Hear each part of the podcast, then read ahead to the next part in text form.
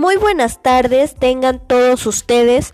Mi nombre es Fátima Vázquez Barrios, soy estudiante de la licenciatura en Psicología en la Universidad Autónoma de Tlaxcala, Campus Calpulalpan. Sean bienvenidos a este espacio en el que el día de hoy hablaremos sobre el tema de problemas de aprendizaje, enfocándonos principalmente en el TDAH, es decir, el trastorno por déficit de atención con hiperactividad, hablando un poco sobre las características del mismo, su diagnóstico, así como su método de intervención. Todo ello para conocer un poco más sobre el tema.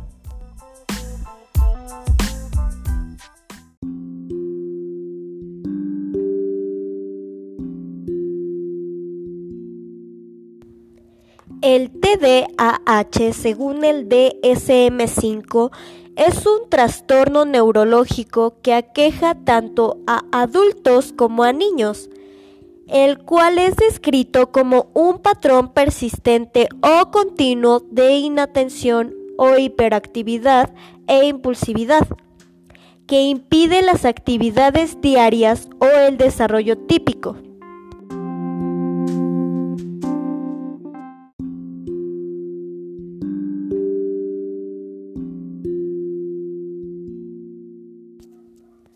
Actualmente, la mayoría de los psicólogos coinciden en que el problema fundamental de los niños diagnosticados como hiperactivos es dirigir y mantener la atención, y no solo controlar su actividad física. Es por ello que la Asociación Americana de Psiquiatría ha establecido una categoría diagnóstica llamada Trastorno por déficit de atención con hiperactividad para identificar a los niños con este diagnóstico.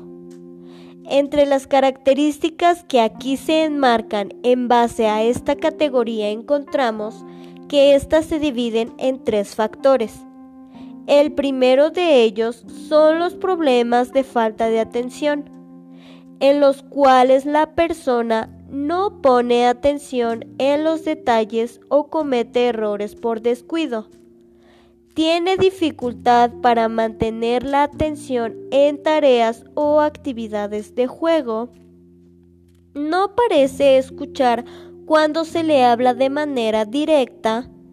No sigue instrucciones ni termina el trabajo escolar tiene dificultades para organizar tareas o actividades, evita, no le gusta o se rehúsa a participar en tareas que requieren un esfuerzo mental sostenido, por ejemplo, el trabajo escolar o la tarea en casa. Pierde materiales que son necesarios para las tareas o actividades se distrae con facilidad por estímulos extraños y es olvidadizo en las actividades cotidianas. El siguiente factor son los problemas con el control de impulsos. En el zona da las respuestas de manera abrupta antes de que se hayan completado las preguntas. Tiene dificultades para esperar su turno interrumpe o se entromete con los demás en conversaciones o juegos. Por último, está la hiperactividad, en la cual la persona juega con las manos o con los pies o se sacude en el asiento. Se levanta del asiento en el salón de clases o en otras situaciones en las que se espera que se quede sentado corre o escala de manera excesiva y en situaciones inadecuadas. Por otra parte, en los adolescentes esto puede limitarse a sensaciones subjetivas de inquietud. Tiene dificultad para jugar o participar en actividades recreativas de forma silenciosa, habla de manera excesiva y actúa como si estuviera impulsado por un motor y no puede quedarse quieto.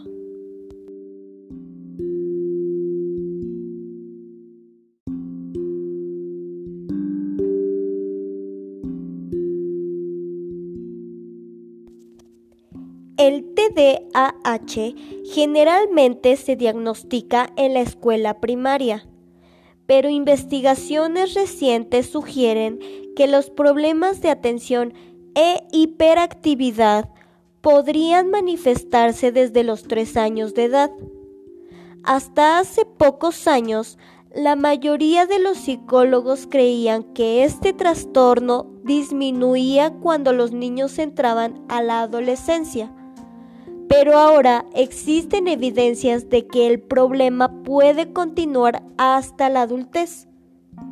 En la adolescencia hay factores como el incremento en el estrés por la pubertad, la transición a la secundaria o al bachillerato, el trabajo académico más demandante y mayores relaciones sociales que podrían ser un tiempo especialmente difícil para los estudiantes con TDAH.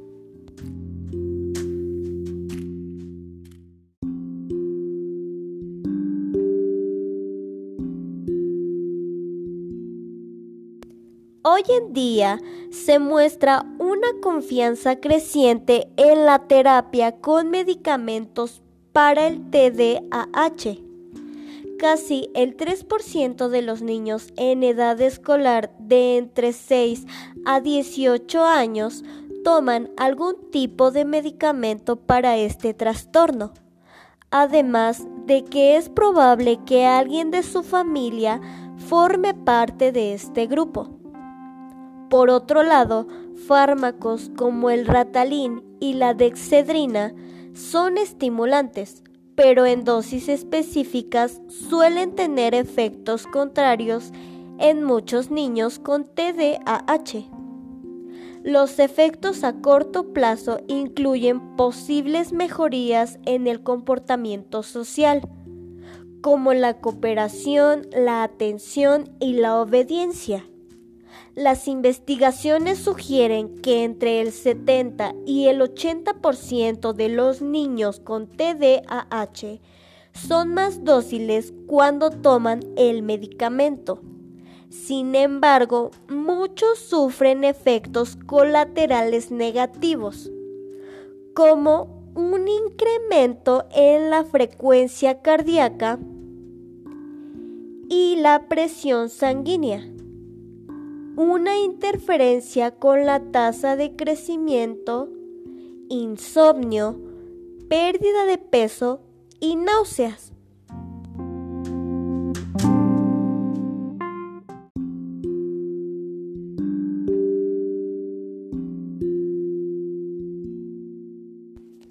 Y bueno, como ya vimos, el TDAH es un tema que no es tan fácil como actualmente se cree o al menos no para ser tan usado como lo es hoy en día.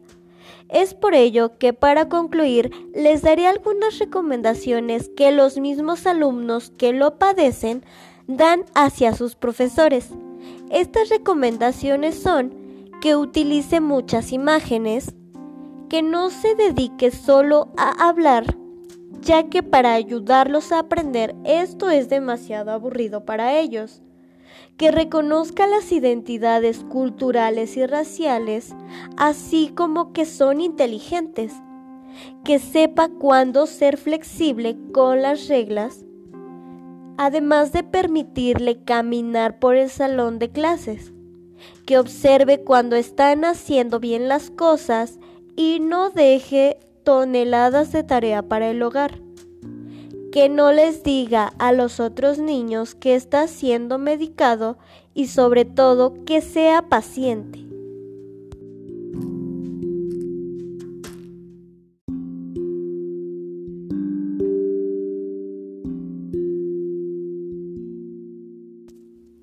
Y bueno, por mi parte esto sería todo. Espero que les haya ayudado mucho esta información y que hayan podido conocer un poco más acerca de este trastorno.